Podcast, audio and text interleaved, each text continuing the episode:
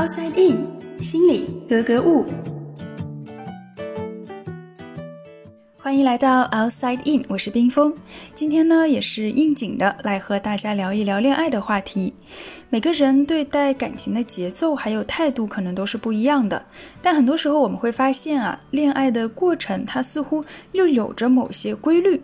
那么，一个完整的恋爱过程，它通常需要经历哪些阶段？而在每个阶段，我们又会经历什么？如何才能顺利的度过所谓的恋爱瓶颈期？那吵架，它到底会不会影响两个人的感情呢？今天我们对话的嘉宾依然是国家心理咨询师、职业培训专家讲师张华老师。张老师您好，你好。我们知道，这个不同的人他在恋爱的时候，他的步调或者说节奏都是不一样的。有些人就可能比较慢，有些人就比较快。对。那么，怎么看待这个快和慢？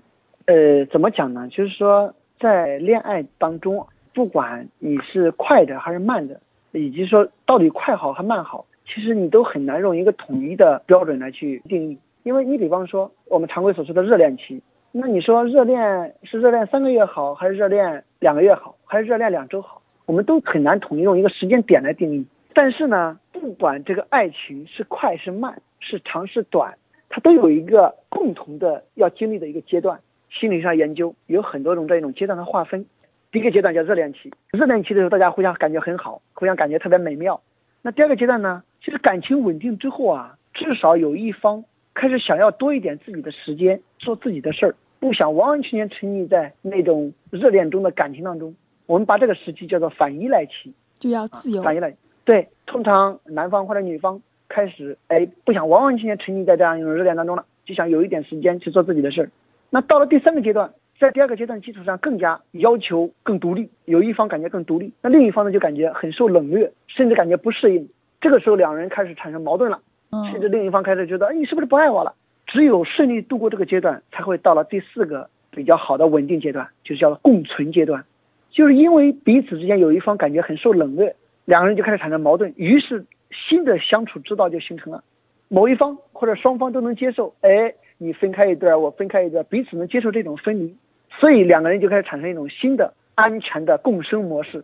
也就是说，我需要你，但同时我又很多时候很独立，对伴侣完全的认同，但又同时在和对方的相处当中不丧失自己。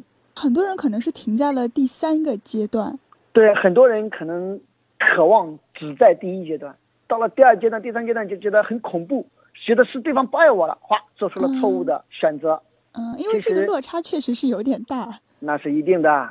是一定会经过这么一个过程，是吗？对，通常情况下，爱情都会经历这样一个过程。所以，不同的心理学家对爱情的阶段的研究，你会发现，虽然他们说法不同，但最终呢，大致的过程是一样的。所以我们这里特别提醒我们很多的听众，不要死在最关键的必经阶段。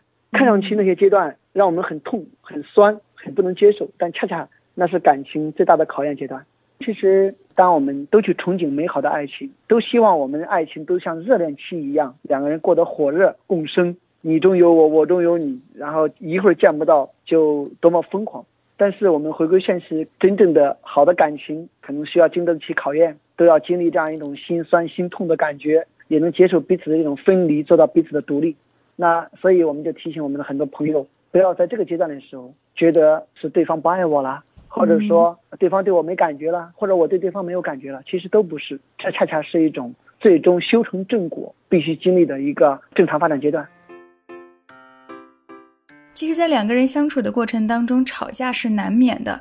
而很多时候呢，一对情侣可能也是吵着吵着，哎，就分手了。觉得啊，既然经常吵架，那可能就说明两个人不太合适。甚至呢，也会有人把不吵架作为判断两个人是不是合适的标准。那么，我们应该怎么样来正确的看待吵架这件事情呢？我们也继续来听张华老师怎么说。说到这个吵架，总归感觉不是什么好事情啊。经常吵架是不是就说明这两个人好像不太合适？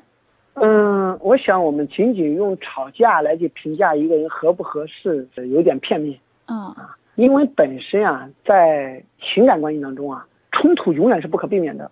有人做过一个数据，说任何夫妻、任何情侣，不管多好，永远都会有百分之六七十的问题是永远无法解决的。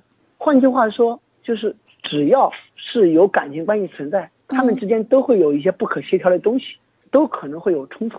嗯，所以吵架不是影响一个人感情的因素，是会不会吵架，用什么样的方式吵架，是影响一个人感情关系的最重要的因素。会不会吵架？因为你只要是亲近的关系，它都会有冲突。嗯，我们开句玩笑说，你的嘴巴从来没咬过你的耳朵吧？为什么？因为他们俩离得远。啊，但你嘴巴总是咬舌头，因为他们俩很近，嗯，他们俩很密切，所以只要亲近，就一定会有冲突。吵架从来不是影响两个人感情的一个最重要的因素。但是会不会吵架很关键。对，怎么样是会吵架呢？那么这里就提到说，引起吵架的事情啊，往往都是双方比较在乎的事情。你看，很多人都说，我跟你说多少遍了，你怎么就不听？其实，在这个过程当中，他吵的全都是当事人非常在乎的东西。你看，你不在乎对方，你根本不会对方吵。对，我们在给别人做心理辅导、家庭关系辅导的时候，我们还说，当两个夫妻还在吵架，就说明这俩人非常有得救，因为彼此很在乎，不在乎他不会吵。当两个人已经冷漠到我懒得跟你吵，我不屑跟你吵，那这个时候双方在乎的东西越来越少了，夫妻间也就没有挽救的余地了。那所以在吵架当中，你能不能去看到他吵架背后他在乎的东西是什么？我们并且在一定意义上去满足他，这对我们每个人来讲非常重要。也就是说，你重复跟我吵，重复跟我吵，因为这个事情吵了很多遍了，你有没有从每一次的吵当中看到对方背后是需要什么才跟你吵？总是说你怎么回来那么晚？总是说你怎么不给我打电话？你怎么不给我发信息？其实这个背后可能是想告诉你说，我可能没感觉到被你爱，我可能没感觉到被你尊重。我们很多时候为什么会因为鸡毛蒜皮的小事去吵？通常都不是因为事情本身，而这个事情让我感受到你对我的一种不尊重、不接纳、不爱或者不理解或者不在乎。所以，如果我们通过吵架能够看到对方最在乎的东西是什么，可能我们就能够更好的去满足对方这样一种需要。那这个时候，这种架吵的就非常有质量。所以，冲突很少与事件本身有关，大部分都是这个事件背后你的需求是什么，以及你怎么解释这件事儿。所以我们吵的时候，可能你需要把你真正想要的东西表达出来。对，而不是说一味的冷战啊，一味骂对方没心没肺，一味的说你怎么就死不悔改，恨铁不成钢。所以冲突啊本身是有益的，在亲密关系当中没有争吵，可能我们永远无法去找到对方背后的那个需求点。吵架也是一种沟通的方式。对，但是不管怎么说，这种沟通方式还是比较激烈的。嗯，经常吵是不是总归也会有点伤感情啊？因为可能多数人吵架都不会停留在原来的事件上，吵不了几句就会把把翻旧账。过去啊 旧账翻出来，把个过去若干年的问题都重新拿出来揭伤疤，所以就把问题放大化了。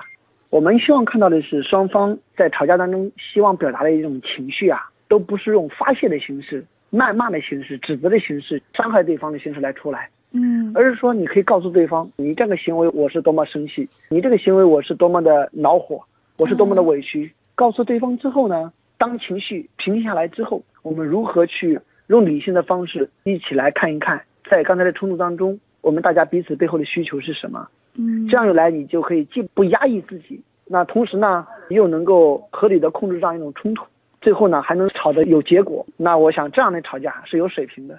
也就是说，我可以说出我的情绪，而不是带着情绪去说。对，说出我的情绪，而不是带着情绪说，这个总结非常好。嗯，好的，谢谢张老师。好啦，那今天的节目就到这里，爱你们哟！探索大脑，理解内心，Outside In。